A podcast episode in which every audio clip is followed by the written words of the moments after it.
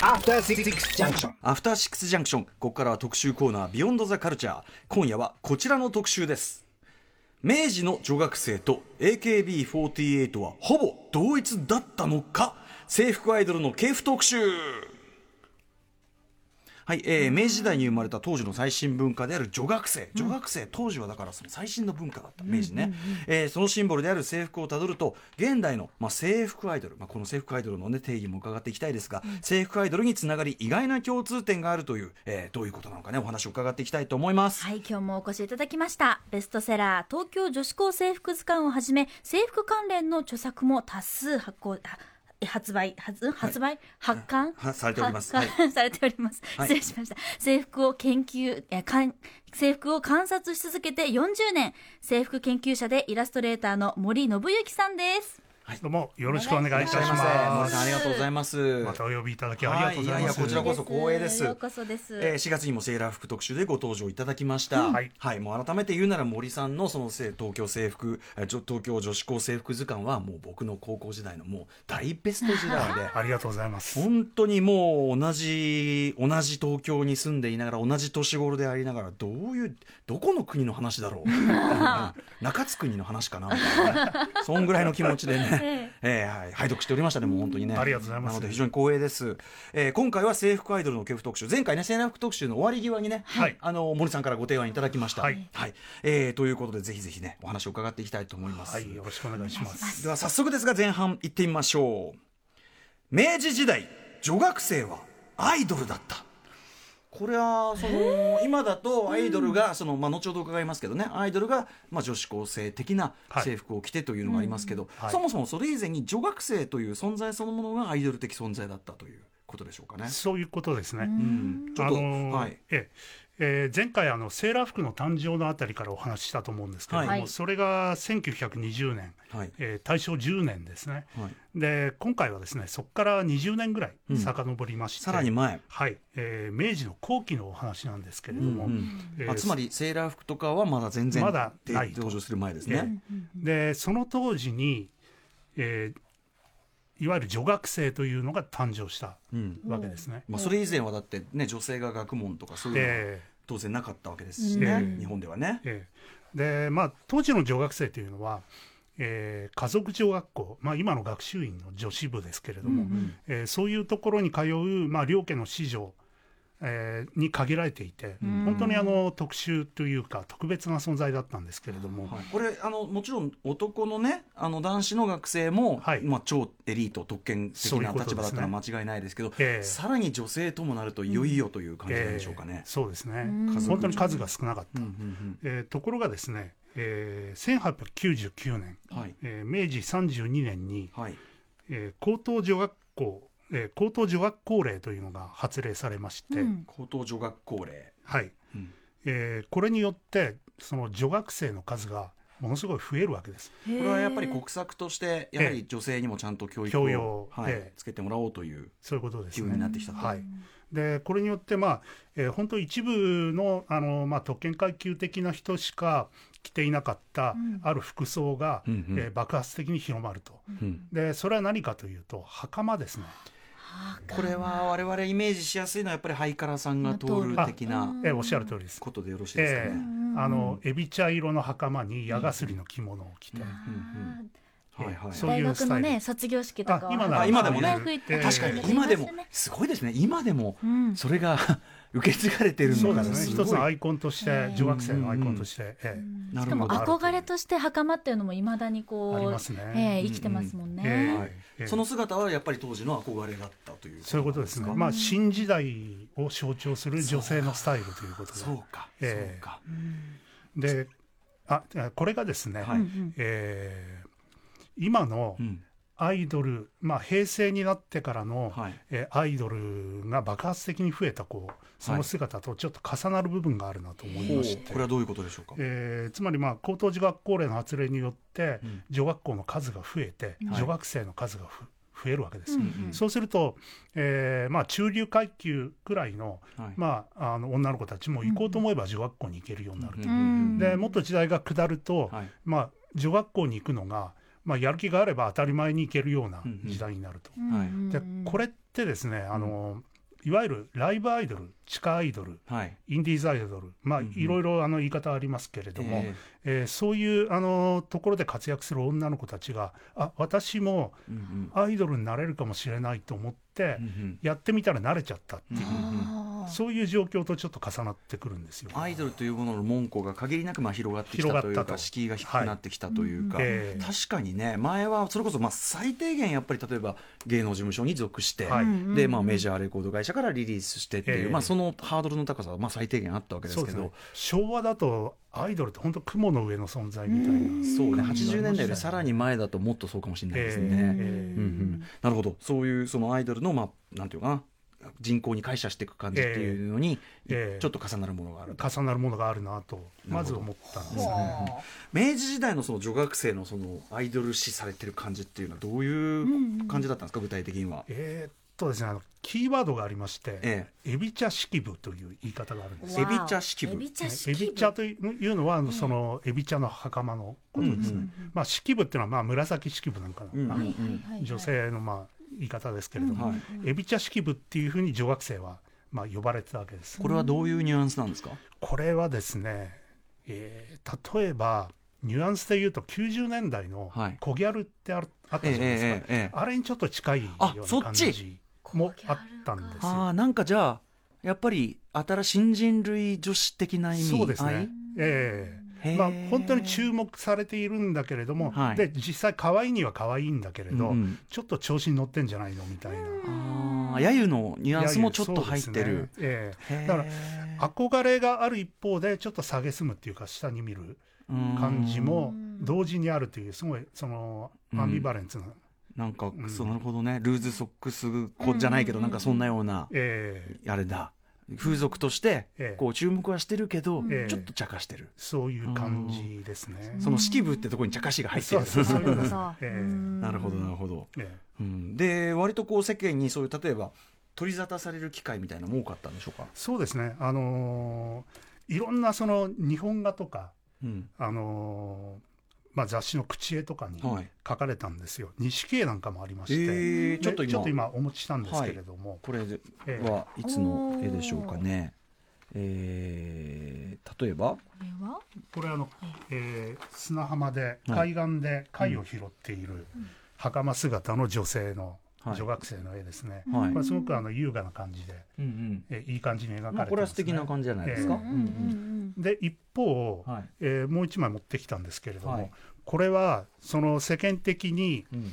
まあ、すごく憧れの存在であるはずの女学生は、はい。実際はこうじゃないかっていう、おー。まあなんかちょっと滑稽な絵とそうです。ねいうか昔の絵とは思えないくらい自分に重ね合わせている気持ちで見てますけど 大きな口であくびをするとか。ああなるほど。首をしたり居眠りしたりっていう、ああだから実際これはつまりだからそのそれぐらい上に憧れの存在で見られてるからこそ、ええ。それをちょっと貶めてやりたいっていう欲望もある。そのメディア上では出てきたりする、うん。あると思うんですこれも全然ある意味ちょっと今ね例えばその女子高生がはい。こういええ。うスキャンダルありましたうん。とか、わかんないなんかそういう性的なね、えなんかありましたなんつったら、ええまあねけしからんと言いながら大喜びでみんな取り上げたりするじゃないですか、うですね。そういう目線は全然あったってことだ、ええ。そうですね。ん例えばこの絵だとあの日比谷公園ええ。ええのスケッチなんですけれども、い。や女学生と男子学生が、うん。はい。まあ、くっついてなんかイチャイチャしてるような、うん。うんそこを描いてる。これはもう書いた人というかこれね書いた人とそれをね読む人の「ちくしょー!」っていう。間違いないですね。そこがもう少なくとも原点でしょうね。リア充リア充。そうです。今でいうリア充ですよ。そうですね。リア充爆発しろっていうのが 絵から伝わってくる。なんか昔からやっぱあるんでなんか思っていいんですね、リア充爆発しろって気持ち、ええエビさんも思ったりするんですか？思いますよそりゃ。セーラー服を着たキラキラとしたね女子,、はい。女子高生とかっこいいブレザーの男子高生が駅前で一緒になんかたい焼きとか食べてると、爆発しろあのたい焼きと思ってやりましたよ本当に本当に。そんなね日比さんみたいな素敵なお嬢さんもそういうねとこあるわけです。よかったです。先輩人生の先先輩方にもいた明治ですね。40年も全然入れ味を爆発しろ。これは滑稽会というこれは何ですか？そういうパロディまあそうですね。史的な、あの風刺がなんかの雑誌だと思うんですけれども、さっきの、えっと、女子高生もあくびするよ鼻くそじるよみたいのは、ええ。写真これは写写写真画報って雑誌なんですね。明治49年、え女学生22時っていうね。女学生のまあ20女女学生追跡24時みたいなやつですよ あねのこれ多分日々追跡してもこんなもんですね多分、大きなくこれ面白いですね。これあくびをしますとかね。ね上のこの風刺画は何ですかこれ。本当だなんだろう。上は何だろう。上は女学生をでもちょっとでもブチャイクにわざと描いたりとか、えやっぱちょっとなんていうのかな羨ましい反面の、えうんおちょくってる感じもありますよね。やっかみみたいな、なるほど。まあでもこれこそまさにまあ女学生そのもそうだしもうアイドルになぞらえるならばってことですね、ええそうですね。うんそのアイドルのスキャンダルとか。うえ。えんね。実際は。はい。ええそうなんですよ。あのテレビではい。よく地下アイドル特集とかやるじゃないですか。ええでそうすると、まあ、大体その地下アイドルの、うんえー描かれ方取り上げられ方っていうのは、はい。あのステージはキラキラしてるんだけれども、うんうん。実際にははい。なんかこんな貧乏で生活切り詰めてて、うんうんうん。その辛いですよっていう、うん。現代残酷物語としてのみたいな切り口が多くなりがちかもしれないですね。そうですね。うん。えまあそれこそやっぱしこのちょっとやっぱりあのアリアイドルがキラキラして見られる分ええ。そこにちょっとええこうリアル見てやったぜと、うん。行ったったぜみたいなぶっちゃけてやったぜ。ってやっぱこの、そうですね、うん。そういう、まあ、取り上げられ方本当多いと思うんですよ。うん。ええ。でもある意味それはあのもう女学生というその当時のアイドル的存在としては当然アイドルっていないですから、はい。えー敵から的なとこからもう始まってるもんだったと。うんうんうんあとさっきの日比さんのね、はい。リア充爆発しろって思っていいんだ思っていいんだ。先輩も思ったんだってね。こんなにね先の先輩が思ってるからあナチュラルな感情だったんだなって今思いましたね。まあそれもそうですね。人のと欲望として全然、あのある意味スタンダードなものでしたっていうことでもあるかもしれないですね。そうですね、うん。うん。でベースにはこう憧れとかいいなっていう思いがあるからそういう気持ちになるっていうのもありますよね、こううん。うん袴とかいいなっていう、ええ。うん。はい、という、まあ、アイドルと重なるという部分、はい。うんうん。で、えー、とそんな感じで、えー、とアイドル、まあ、あるいはまたそのどどうなんですかね。その女学生とええ。アイドルのその例えば制服というのをキーワードにしていくとうんうんうん。また重なる部分が出てくるんでしょうか？そうですね。あのー えーまあ袴っていうね、制服を、まあ、身にまとって近代日本に女学生が登場したわけですよね。で、えーまあ、その制服風の衣装で今ステージにアイドルが立っていると、そういうパターンが増えてるんですけれども、ええ。はいまあ、それはある種、えー明治時代の袴姿の女学生のはい。末裔とも言えるような存在ではないかと、ほうほう。えーちょっと思っているところがあります。具体的にもっとこうあの分析していくとどうでしょあのーまあ、女学校明治時代に生まれた女学校とそこに通う女学生っていうのがまあいましたけれどう。も、うんうんそれはあの人生の中で本当に限られた短い時間だけに存在するそのなんか特別な時間と空間まあねなんですよね、はい女学校というのは。うんええで、えーそれは現代の女子高生もやっぱり自覚的なんですねそのことに。うんうんで高校3年間という限られた時間を女子高生としてうんうん。精一杯楽しもうとしてるわけですね。うん。これは日比さんもそうでしたか？もうその通りですね、こうやっぱり終わりがあるから今が濃くなるっていう感覚は常にこう切なさをずっとこう持っていながらも、うん。今しかない楽しさっていうのはもう今じゃ絶対大人になって今だと取り返せないっていうのは、うんうん。ひしひしと感じますよね、うん。やっぱり、はい。うん。限定的というか、うんうん神話的じゃないですけど、はい。そんな感じがありましたね。うん。うん。そうやって自覚的にこう楽しもうとしてる。ええ。うんでそでまあそこでやっぱキーワードになるのが？制服ですね。うんうん。で制服っていうのはその女子高生にとってその女子高生というステージを輝かせるための一種の衣装じゃないかと思うんですよ。確かに。なるほどなるほど。うん。日比さんも納得ですか？納得です。うんうんええ。ー例えばその私服通学の生徒、えはい。まあ、進学校なんかね都内でも多いですけれども、はい。そういうところに通う女子高生がいわゆるなんちゃって制服、うんうん。フリー制服とも言いますけれども、はい。そういう制服風のファッションを当然のように買ってきてるっていうのがありますね。うんうんうん。でこれもあの今の自分にふさわしい衣装だと思ってうん買っているのではなこいかと。の今の自分のこの年齢この時期にのみ、まあ、ええ。ある意味ねそれはだってその大人になって着るの別にいいですけどそれもまた別のプレーのねその通りです。プレーのニュアンスが出てきてしまいますから。あの前回私もセーラー服着させていただきましたけど、はい。もうその期間が終わって着るっていう、ま、そこのまた全く違う、うん。当時と着るのは全くまた違うもので、うん。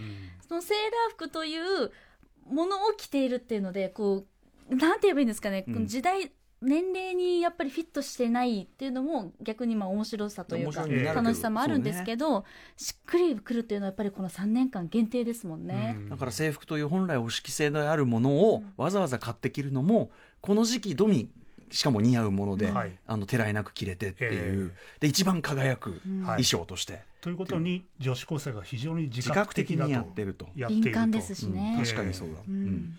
で一方アイドルもですねその、まあ、ステージという今の自分の居場所が、うん。その人生の中で限られた短い期間だけ存在する、その特別な時間と空間であるっていうことに関しては、うん。やっぱり自覚的だと思うんですよ、うん。当然ながら、はい。ええ。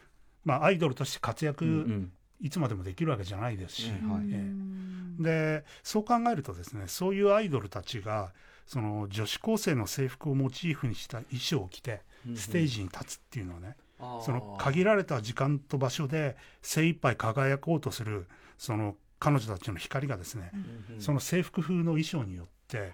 倍増するというか、あのー一層強くなるんじゃないか。なるほど。その制服であること自体にあの期間限定っていう、はい。もう意味合いがすでに記号が入ってるっていうことか。なるほど。それを期間限定のアイドルが着ることで相乗効果が生まれるよりねもうもう常に視覚的にこれはもう一定期間のものですよって見せられてるようなもんですもんね、なるほどね。だからまあその実際に着てらっしゃるそのアイドルの方が女子高生であるかどうかは別にして、はい。そのそういううん。風なこうニュアンスがより強力なんていうかな強調される、はいまあ、衣装演出というか、はい部分っていうことになってる、え。なるほど、まあ、それが制服アイドルの魅力ではないかと。なるほど。思いますね。あんまりだから僕その制服をその標準装備してるアイドルとそれ以外グループアイドルっていうのをあんまり意識して考えたことなかったんですけど、はい。なるほど。まあそういうなるほど。そういうこうちゃんと演出としての差がっていうのが出てくるわけですね。と思います。なるほど、はいそれこそね Perfume とかになると全然無時間的な感じだもんね。そうですね。うんそうかそうか。パフュームさんもアイドルさんなんだけど、よね。まあ、彼女たちはやっぱ多分いついても、うんそのえっとどの時代であってもどのある意味どの年齢であっても成り立つっていう、その無時間性が魅力だけど、うんうんうんやっぱり特にグループアイドルで入れ替えがあったりするようなグループは、うん Perfume 絶対入れ替えないと思うけどさ入れ替えがないあるタイプのグループはそこにさらにき期間性というか卒業卒業っていうわけですから何せ。ですね、ませ、ええ。ねこれちょっとザ欺瞞な部分もあると思いますけど 脱退だろこれっていうね、うん。降ろされだろみたいな時もありますけど。うん、ええ。はいはいなるほど。か。かなり納得度の高い、はい。えー説明でございました、ありがとうございます。では後半いってみましょうかね。後半。平成は制服アイドルの時代だったということで、まあ、制服アイドルという、改めてちょっと制服アイドル定義していただいた方がいいかもしれないですね。はい、うん。えーこれはもうあの私独自の定義になるんですけれども、えーまずですね、えーうん。そのグループ全員がはい。同じデザインの衣装を着ていると。うんうん。まあ、制服ですねまさにね。で。しかもそれが、まあ、実在の制服をモチーフモチーフにしたものであると。まあ、例えばセーラー服的だったりブレザー的だったり、はいジャンパースカートあんまないですね。ジャンパースカートいたらすっごい応援したいんですけどね。ねジャンパースカート着てた組としては。でも乃木坂46さんとか結構ジャンパースカートっぽい衣装そうをかそうか着て。らっしゃるイメージはあります。ありますね、うんえーワンピースなんかも結構、ねうんそうかジャンパースカートはむしろほらあのちょっと古風なニュアンスが入るから乃木坂とかにはちょうどいいんじゃないですか？うん清楚感がさらに。なおさらもう、うん。共感しちゃうみたいな。ありがとうジャンパースカートを着てくれてみたいな気持ちで応援さしてます。っきからちょっとね日比さんの高校時代どんな思いを抱えていたのか問題。これははい。掘り下げそれはそれで掘り下げがいがあるはい。鉱脈だぞっていうのをねビンビンにビンビンに。演劇部特集をやろうって話もありましたね。そうなんですはい先週ねすみませんお邪魔しておおります。い。えはいえ。でもう一つ定義がありまして、えーその、まあ、制服風衣装の着用期間がん。長いということなんですね。着用期間が長い。つまりアイドルって、うん。えー極端な話そのシングル CD を発売するごとに衣装を変えて、イメージを変えるじゃないですか。うん確かに。ええでそうではなく、うんまあ、え1年2年うん。同じ服を着ていると。常に。どんな曲ええでも長い時にはまあ3年4年、確かに。ええそうかそれってよく考えたらかなり昔のアイドルのあれイズムから考えたら特殊ですね。特殊ですね。それ自体が、ええ。今でも数は本当に少ないんですけれども。あそこまで徹底してるの。はやっぱり特殊特別なケースなんですねへえ。あなるほどなるほど、ええ。まあ大きく言ってその2つがそうですね。条件という感じですかね。えなるほど、ということで、まあ、制服アイドルのじゃあその台頭してきた平成はということなんではい。その歴史の流れを伺っていきたいんですが、はい。うん。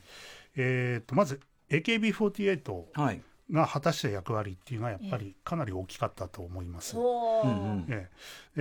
えーまあ、初期から本当にあの制服風の衣装をコンセプトにしてはい。一貫して活動していましたね、うんうんうんまあ、最近はあのちょっと離れてはいますけれども、その辺からは。はいはい。で、えー大人数ではい。同じ制服風の衣装をすること、えーうん。うん着ることではい。学校感が醸し出される。と学校感。うんうんうん。クラス感。まあええ何しろね、え今でこそ普通になったけど AKB48 の人数感自体が、もうがクラスどころか学校。そうですね。ねえ。ー衝撃。あの全員が並んだ時のはい。衝撃といったら。メンバー全員を覚えきれるわけがない的な感じその少なくともその門外観には、はい。あれがもうすでにねなんじゃそりゃっていうことでしたしね、まあ、学校の新学期状態ですよね、誰が誰やだかみたいな。学生とも学年級はねいてもおかしくない、今時だったら、えなるほどね、ええ。大人数であると、はい、でそれからあの AKB の服装って、全体のコンセプトは一緒でも、うんうん。細かいところはディテールが違ってきてるんですよ、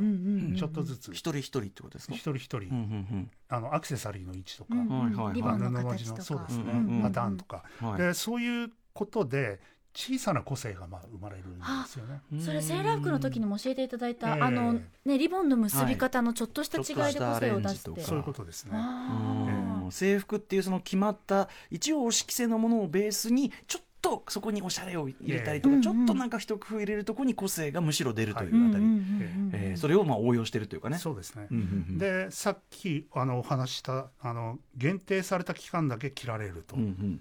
えー学校制服ですね、うん。はそういうものなんですけれどもそれは限定きされた期間だけ活躍できるアイドルと親和性が高いうんうん。ということを、うんうん。まあ、一番最初に示したのがうんうん。AKB ではなかった。あなんか卒業するんじゃないかってこうにわかに感じる方って、うんうんもうこの衣装も着られないかなっていう言葉が私すごくいつも思って、あーそれってつまり制服？はいまさに、もう着られないかな、うんっていうのって。というセリフがね、うん、出てくるってことはまさにその森さんがおっしゃってるような制服イコールアイドルでいられる期間っていうか、うんはいその象徴性をもう完全にこうまあ分かってるというかそのもう完全にそれがね身体化してる言葉ですよね。うんうんうんなるほどなるほど。なるほ。ど。ことかなっていうのが。はいうんうんうん。という感じで、えーはい、えい今注目のじゃあそのあたり、はい。AKB がまあその定着させたというあれですけど、そうですね。今注目の制服アイドルというのがい。らっしゃるそうで、ごはい。ご紹介お願いします。はい。まあ、AKB と、まあ、ももクロもあったと思うんですけれども、え。えーその活躍によって地下アイドルいわゆるインディーズアイドルの世界というのがものすごく豊かになったと、はい、えーグループ数が増えて。うん、でいろんなアイドルが出てきたはい、わけですけれども、はい、えーでその中から、はい、まああのー私の定義で、はい、いわゆる制服アイドルと呼べるようなうん。注目すべきアイドルをじゃあいくつか紹介したいと思います。はいはい。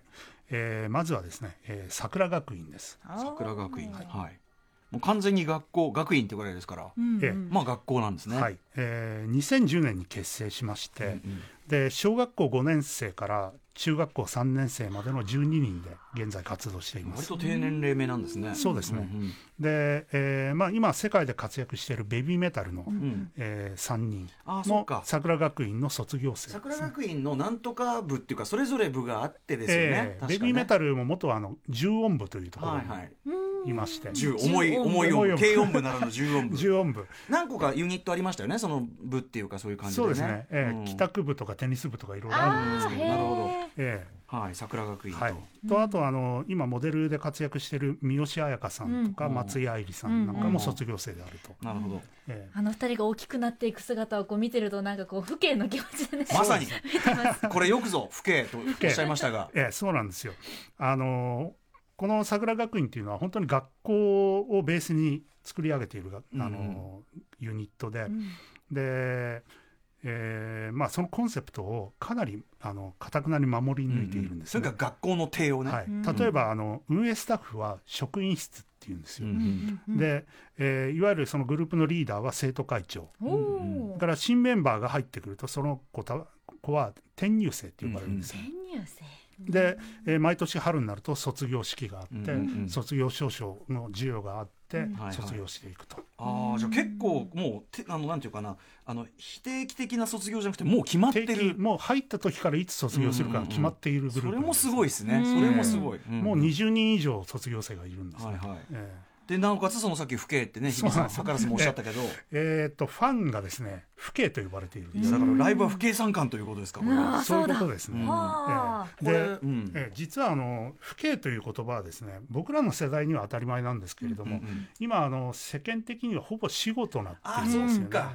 だ確かにね男おかしいですね不敬ってね、ええなんかね、ええ。うん。父兄だけになっちゃいますからねそうですね。兄ってなんだって話ですか？ら 兄関係ねえだろって話ですから。母だろうね、うん。なんで今保護者っていうのが普通の呼ばれ方なんですけど。うんうん。でそんな中で、えーまあ、日本で唯一父兄と呼ばれる集団が、うん。その桜学院のファン、残っているのはえまあ実際不敬不敬的な年齢である可能性もね。な、まあ、お父さん世代とお兄さん世代っていうこともあって、でまあえーそうですね。父兄の中にはあのタワーレコードの峰脇社長さん。ああやっぱね峰脇さん。で先日ここでスタジオライブされたはい。ソレイユのバンマスはい。のサリー小畑さんうんうん。も父兄、あそうですか。よく会場であのお見かけします。あらあらあそうですか。そうですね。へー。うんうんうんこれはでもあれですねこの間浅井亮さんをお招きしてはい。あれしましたけど、あそこのあの武道館というアイドルをねテーマにしたその小説であれでやっぱりすごくその出てくる架空のグループがあの学校テーマみたいなのを徹底させてるグループでうん。なんかちょっとその桜学院感みたいなのを感じなくもなかったですね。握手会をあの席替えって言ったりとか。へえなんかそんなそんな設定なんですよ確かねその武道館ね。うん。まあ、桜学院って握手会とか一切ないんうんですよ、うんうんで卒業式の後の写真集の渡し会っていうのがあるんですけど、うんほう。ほ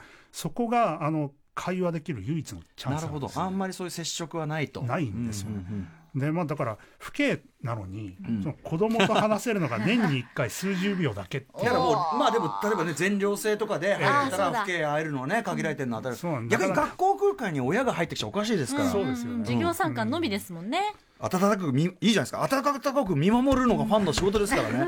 ごちゃごちゃごちゃごちゃ言ってきたりする方がおかしいんだって話ですから。はい。はい。あーでまあそういうあの桜学院なんですけれども、えーその制服がですね、はい。えーまあ、今写真持ってきましたけれど、はいもうせ普通にはい。普通にリアルな制服じゃねえかリアルな学校制服なんですね、うんこんな学校あったら入りたいわーと思う。ぐらいあそうですか。可愛いい。やジャンパースカートもいいですよ。いやいやそのねあれもあれでね、あれもあれでいいん重かったですけどね、であのほぼ3年周期で制服を変えてるんですけれども、ね。逆に言うと3年間は大体一緒の制服を着ているなるほど。んですよ。はいはい。ええでまあこれ見ると今のトレンドに即したブレザーとチェックのスカートなんですけれども、はい。やっぱりあのステージ衣装ものすごい活動量が多いので、うん。うん。運動量が、はい。それに対応した工夫というのが結構ありまして、うん。まずあのブレザーの丈がはい。最近のその制服に比べると短いんですね。うん。ほうほう動きやすうん、動きやすさっていうのがあって、うん。うんそれからボタンの位置が低めで、うん。あのーえ襟の V ゾーンは締まってるんですけれども、うんうん。ボタンの位置はひ低めなんですよ。なるほど。でこれ腕をバッと広げた時にもあの動きやすいように配慮されてるんだと思うんですなるほど。あと裏地がメッシュだ、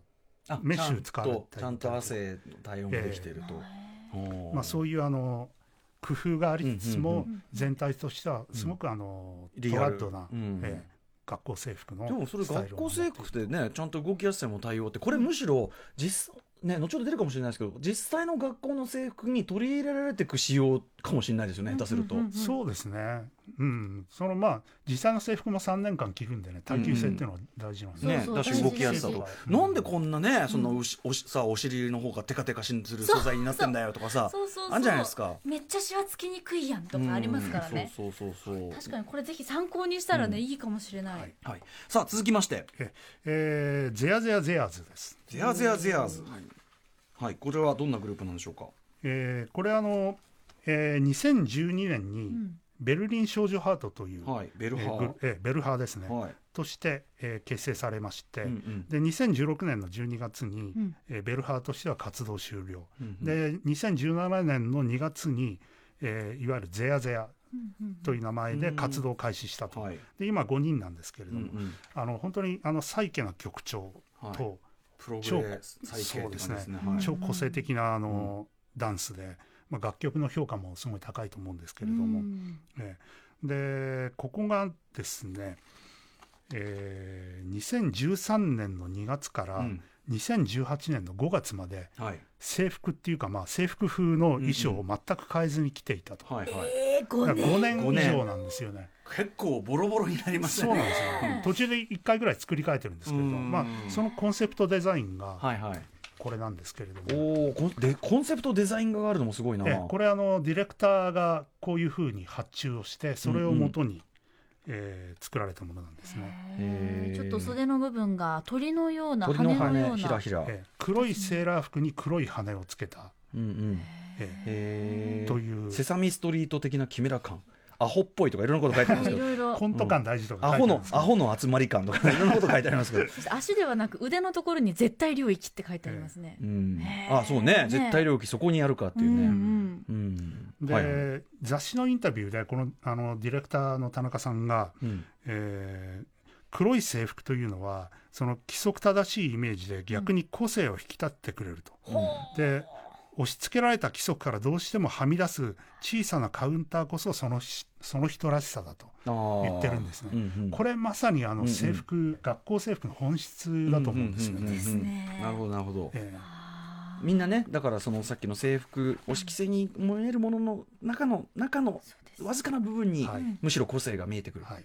はいはい、これはじゃあもうちゃんと送り手も分かってたのがベルハーであり、えー、ゼアゼアゼアスということなんですかね。ええ。ところがまあ今月あの制服っていうかこの衣装のデザインがモデルチェンジされちゃいまして、うんうん。ええあのまあ、基本セーラー服黒のセーラー服は変わりないんですけど、うんちょっと残念。ちょっと寂しいですね。森さん的には寂しい。はい。制服の卒業。はい。うん。続きまして、はい、えーはい。つ続きましてあの、えーくるみです。九六三と書いてくるみくるみ。さんね。はいみさん。はい。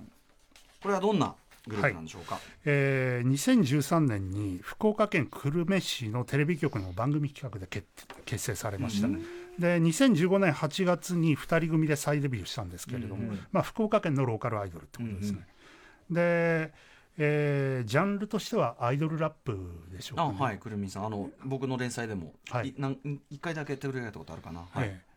あのーで、えーこのデザインがですね、うん。まあ、いわゆる学校制服っぽいジャンパースカートなんですよ、うんうんえでこれも2015年のデビューから、えー今年の8月で丸3年になると。結構。ね長いです。そもそもやっぱアイドルのグループとかのねその寿命が長くなったって問題もあるんでね、ううん。ん。前はだってねせいぜい2年とかでしたからね、えはい、まあ3長いですね。年使ってると、うん。え。で、まあ、これがですね実はあの実在の学校制服をうん。改造してるんですよ、えー。改造制服、そうなんですよ。あの福岡市の中学校公立中学校の制服なんですね元は。これちょっと差し支えないですか？いいですか？やまあなんなんですかね。いいのかな？えーいいのかなって思うんですけれども、うん。いいみたいです。いいみたい、でこれをちょっと改造して着てるんで、うんうん。このあのーメンバーの一人のピーピルさんは実際に福岡市の中学校に行ってたんで、うんうんうん。今高校2年生なんですけれども、はい。その学校とそれからステージで実に5年にわたって同じ制服を着ているという。はあ。あうわー。あその制服のところに行ってたんそうです。ね、えー、すごいな。じゃあステージ上の方とがのまあ服とああの普段の服はい。一緒っていう、またそれもなんだかこう不思議な特殊ですよね。でなるほあの街歩いてても、うん。うんただの中学生にしか見えないんですよ、どまあそうですよね実際のね、ええ。制服でなのであの電車とかの移動もうん。この衣装で そのまま行けるそのまんま行けるという、うん。ええ。まあでもご当地アイドルならではのある意味その親しみやすさというか、ええあそのうちの町に実際にある制服だなっていう感じが、ええする感じが逆にいいのかもしれないですね、うん。福岡ねそうですね。ご当地アイドルもうあの当分制服をこの衣装を変える予定はない。っていう、うん。ああそうまあ、ぜひゼヤゼヤ超えを目指していただきたいなと、はい。あさあ続きまして、はい、続きましては、えー、ミナナロです。ミナナロ来ましたね、はい。これも数字なんですよね。3776と書いてはい。ミナナロ、はい。これ僕は何年度だっけ？とにかくアルバムベストワンにしました、2015年2015のマブロン、はい、えーベストワンですね。ベストワンですね。ーおーえーまあ、大傑作のそのミナナロを聴かない理由があるとすれば、すごいんですよ。すコンセプトアルバムとして恐ろしい作品があって。そうですね。はい。えー。あの3776秒ではい。富士登山を疑似体験できるという、これ三富士富士が3776メートルっていうね。みんななろって覚えました、えー。そうなんです、で今年の7月にはそのアルバムの再再現ワンマンライブというのを富士宮市富士宮市と東京でやることになってるんでそれも楽しみなんですけれども、はいはい、えーでその制服というか衣装がですねペパーミントグリーンのセーラー服ですね、まあでかなりフィクショナルな、そうですね、うん。でこれ2016年の1月から、えー約2年半くらいうん。もう着ているんですよ。これもなかなかな長いとで実はですねこれお母さんの手作りなんですよ。えあーでもなんとなくちょっとあそう。ところどころギンガムの生地が使われてたり、ええそうです袖がちょっとシフォンのようになってたり、ええでそう思ってみるとちょっとまた。確かにでもあの文化祭とかではい。衣装を何とかして作りたくて、うんうん。お母さんが作って AKB さんの真似たっていうことうんうん。が結構周りにいて、いいですね。すごく今思い出しました。きますね、うん。でまあ戦前の女学校だと、はい。そのセーラー服を家庭で手作りするっていうこともあるんで、昔はちょっとね。洋服作ってましたからそうですよね。全然、うん昭和の頃は全然ええ型紙が雑誌についてそれをミシンで縫う時代ですから全然、まああのそういう歴史なんかもちょっとこう思い出させるなるほど。いい感じの衣装だと思います。なんかお母さんの思いを背負ってステージに立つっていうその姿もちょっとグッときちゃいますね。それでいて作品はぶっ飛んでますから。本当にもうちょっとどうかしてるっていうね、うん。実験的な作品なんですよね。はい、えーという、まあ、推しをねいろいろ伺ってまいりましたが、えー、とそんな中で結構その実際の制服とのフィードバックっていうかそういう現象も起きてる。あそうですね、あのー AKB の、えー衣装のデザイナーさんが実在の学校制服をデザインするっていうようなパターンついにその時代が来た。はい、だからじ、ね、アイドルが実際のその制服を真似てたのが今度はそのアイドルをの衣装を作ってる人が実際の制服を作る時代になった。そうですね、はい。逆輸入え的なね。ーフィクションからリアルへっていう流れが起きてると。えーで、まあ、あの代表的なところですと、えー OCSD といううん学校制服ブランドがあるんですけれども、うん。これはあの AKB48 の衣装の制作会社が、うんうん。えー手掛けているあそうなんですね。へで今8校ぐらいかなあの学校制服実際にあ決まってもうもう要はもうとっくに始まってんだ始まってますよ、うんうん。ええ。で、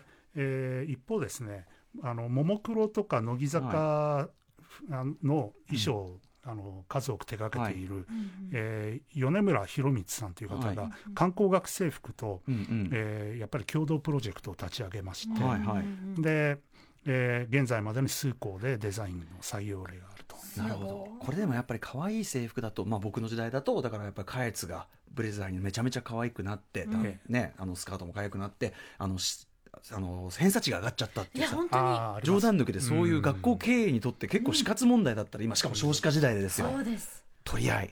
取り合いです。ね。うわうん。だかでらはい、でその一方でですね、えーさっきのくるみの例のように、はい。実在するその中学の制服をステージ衣装として使っているという、うんうん。実在からそのフィクションへっていう流れも、うんうん。まあ、あると。はい。で例えばですね、えースターダストの人気アイドルグループの私立恵比寿中学、エビ中はい。あのこのはい。リンゴさんのねトリビュートアルバムにもエビ中参加されてますけど、うんうんうん。はい。はい、でここちらがその去年の5月にアルバムを出しまして「エビクラシー」という、でこれのあのジャケットの写真がですね、はい。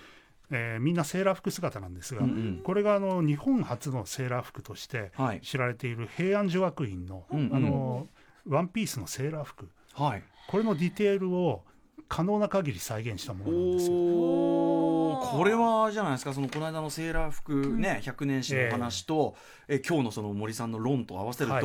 もう森さん的には我が家を得たりすぎ、もう留飲ええ下がりすぎっていうか、えー一旦下ってまた100年遡ったかっていう感じですね。なるほど、えー日本最初のセーラー服に今のアイドルがつながっていくという。しかもこのねそのエビ中チームがいかにい意識的にそのなんていうのその歴史みたいなのをちゃんと自覚的に取り入れてる、歴史性みたいなの分かってすごいね単にこう森さんのね想像だけではなかったっていうね、はい。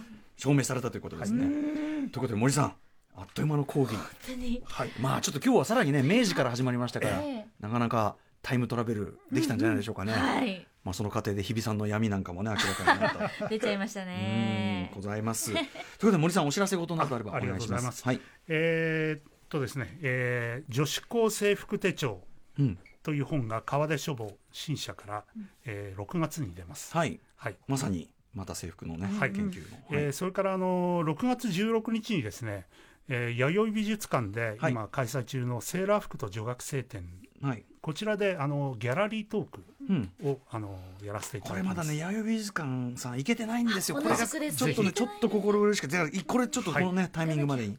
はい。6月16日。の、えー午後2時から1時間ほど、はい。え。ーあの会場の解説をさせていただきます。はい。はい。これ政府と女学生展ちょっとね間に合うようにいかないといけない。6月24日までということで、はい。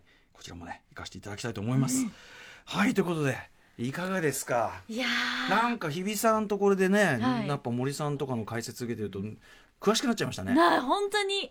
なんかこう自分が着ていた歴史からさらにこう前後を知ることができると、制服ってうん。すっげえなって今思いました。まあ、日比さんは当事者だった人ですからねある意味そうですよね。ねええ実体験がこういうふうにいろんなところにつながっていくってこう共感できるところがあるっていうのははい。嬉しいです。あありがとうございます。はい、えー素晴らしい講義でございました。